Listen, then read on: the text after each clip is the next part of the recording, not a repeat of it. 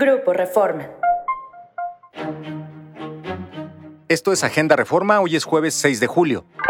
Nacional. Contabiliza Monreal 720 espectaculares de las corcholatas. El senador Ricardo Monreal afirmó ayer que en sus giras de campaña ha contabilizado junto con su equipo 720 espectaculares en 11 entidades, en los que se promocionan sus contrincantes morenistas. La lista, dijo el senador, la encabeza Dan Augusto López, seguido por Claudia Sheinbaum y Marcelo Ebrard. Ayer, Grupo Reforma publicó una pequeña muestra de los anuncios tomada en algunas avenidas principales de Monterrey, Ciudad de México y Guadalajara, y contabilizó 170 espectaculares de cuatro precandidatos. El recuento arrojó 108 espectaculares de Adán Augusto, 34 de Sheinbaum, 24 de Ebrard y 4 de Manuel Velasco. Pero nadie sabe de quién son. Adán Augusto López y Marcelo Ebrard aseguraron que ellos no han pagado espectaculares.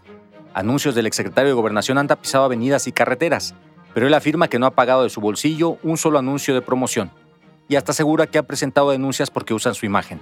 El ex canciller Marcelo Ebrard aseguró que la editorial Aguilar que publicó su libro El Camino de México es quien contrató los espectaculares.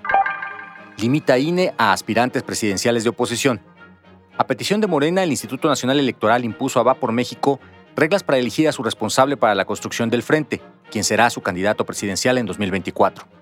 Las limitantes que impuso el INE a los aspirantes presidenciales de la oposición son las mismas que ordenó a las llamadas corcholatas de Morena el 16 de junio, y las cuales acusan consejeros no se han cumplido. Entre ellas están evitar los llamados expresos al voto en contra o a favor de persona o fuerza política, realizar eventos que tengan el objeto de respaldar aspiraciones a un cargo de elección y no hacer propuestas ni presentar plataformas electorales. Cuelgan cuerpo y amenazan en Toluca. Un cuerpo desmembrado amaneció ayer colgado de un puente peatonal sobre Paseo Toyocan en la capital del Estado de México. Los restos desmembrados, una pierna y una parte de tórax, fueron dejados en el puente frente a Ciudad Universitaria de Toluca, junto con dos mensajes firmados por una célula de la familia michoacana y con amenazas hacia una familia de empresarios de origen libanés con diversos negocios en el Valle de Toluca. Tiene alcaldesa de Chilpancingo reunión sospechosa.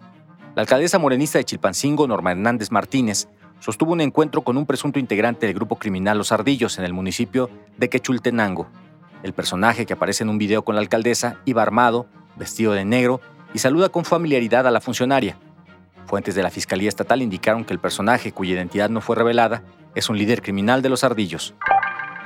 Esto fue Agenda Reforma. Encuentra toda la información en la descripción y en reforma.com.